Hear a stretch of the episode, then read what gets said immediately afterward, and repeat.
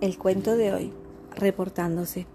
Había una vez un sacerdote que estaba dando un recorrido por la iglesia al mediodía. Al pasar por el altar, decidió quedarse cerca para ver quién había venido a orar. En ese momento se abrió la puerta.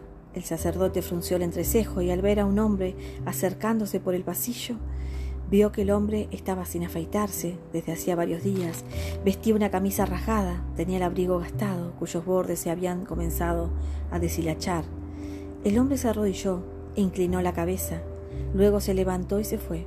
Durante los siguientes días, el mismo hombre, siempre al mediodía, estaba en la iglesia cargando una maleta, se arrodillaba brevemente y luego volvía a salir.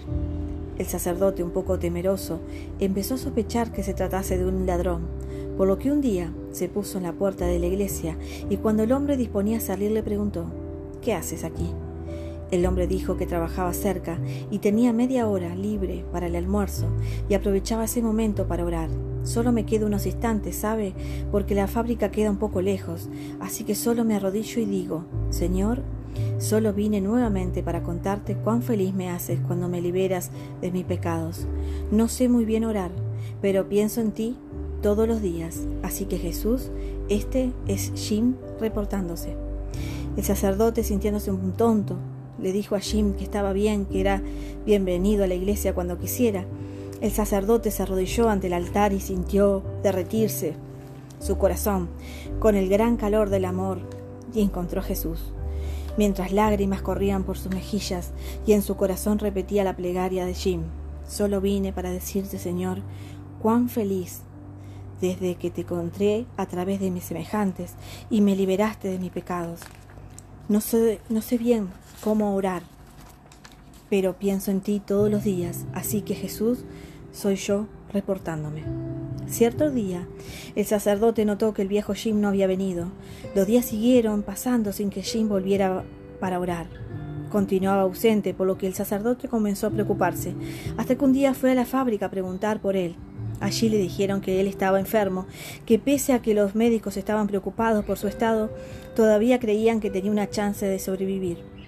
La semana que Jim estuvo en el hospital trajo muchos cambios. Él sonreía todo el tiempo y su alegría era contagiosa. La enfermera jefe no podía entender por qué Jim estaba tan feliz, ya que nunca había recibido ni flores, ni tarjetas, ni visitas. El sacerdote se acercó al lecho de Jim y con la enfermera, y ésta dijo, mientras Jim escuchaba, Ningún amigo ha venido a visitarlo. Él no tiene a dónde recurrir. Sorprendido, el viejo Jim le dijo con una sonrisa, la enfermera está equivocada, pero ella no puede saber que todos los días desde que llegué aquí al mediodía, un querido amigo mío viene, se sienta aquí en la cama, me agarra de las manos, se inclina sobre mí y me dice, solo vine para decirte, Jim, cuán feliz fui desde que encontré tu amistad y te liberé de tus pecados. Siempre me gustó oír tus oraciones. Pienso en ti cada día. Así que Jim, este es Jesús reportándose. Autor desconocido. Espero que los haya emocionado igual que a mí.